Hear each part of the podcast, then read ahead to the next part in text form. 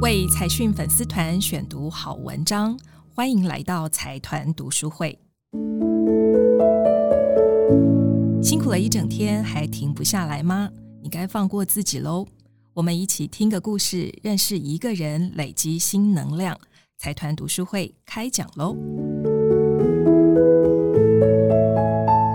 在商场上失败一次，要花多长时间才能走出阴影呢？对华彩创办人赖玉敏来讲，答案恐怕是二十年。他曾经年少得志，连续创业，累积了百亿身价。但是风光只有短短的十年，公司就倒闭，吃上了官司，他也因此饱受身心折磨。后来他才明白，原来做好一件事比什么都重要。这一期的节目为您选读赖玉敏百亿元的领悟，你将听到过去的台湾软体业大亨赖玉敏如何历经倒闭再失败，沉寂二十年后的告白。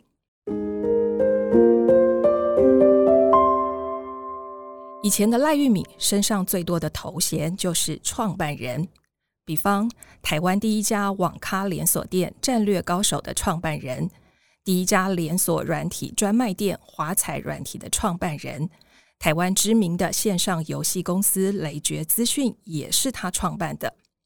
在一九九零年代，市场追逐本梦比。赖玉敏在短时间内连续开了五家公司，管理上千名员工，这还不包括众多的转投资事业。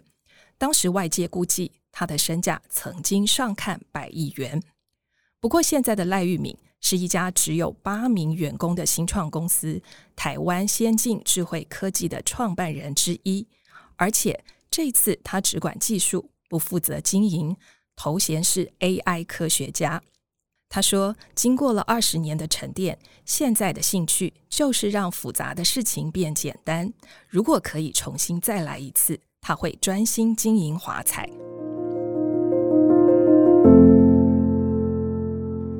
赖玉敏最风光的时期是一个梦想和资金一起燃烧的年代，所以他的投资手笔一次比一次大。约莫在两千年前后，他在台北市金华地段开了十二家上百平的华彩直营店，而且还到日本、北京、上海及香港开了分公司。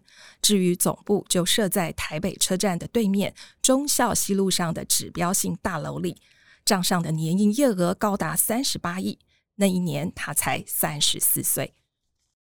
由于那个时候他的想法得到了几位工商大佬的青睐，所以募资特别厉害。不但第一次募资就上手，还替旗下所有的公司一共募到了一亿美元，超过了三十亿台币。但是公司赚钱的速度却赶不上烧钱的速度。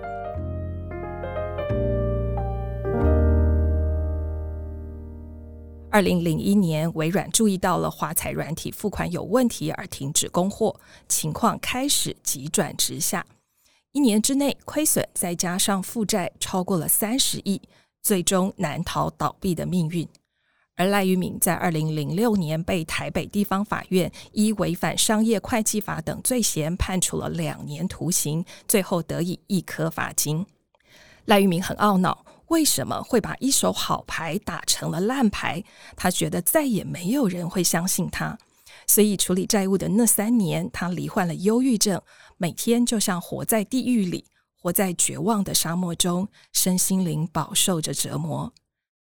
他反省过往，才发现做错了很多事，因为太过骄傲而快速扩张，因为募资太容易，就自认为是资本市场上的天之骄子，好大喜功。垮台之后，才突然发现，原来自己一无是处，没有一技之长，竟然只会当老板。从创业到倒闭，短短十年，像昙花一现的过程，让赖玉敏的内心经历了自认为很无敌到很无能的两种极端。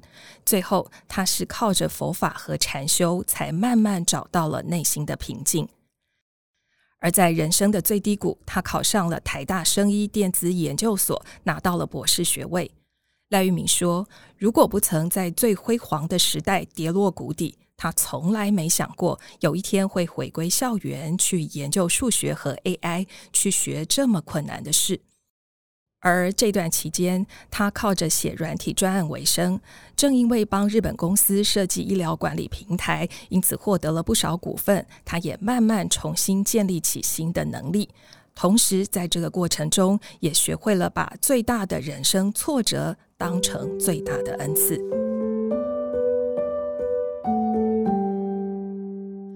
赖玉敏花了十年的时间研究 AI 后，遇到了产修的朋友，也就是联盟行销平台欧意雅科技创办人王彦尧。两个人一拍即合，创立了台湾先进智慧科技公司，开发 AI 机器人。他说，未来消费者不知道要买什么样的产品，只需要问他开发的机器人，哪怕是在深夜，都能立刻得到答案。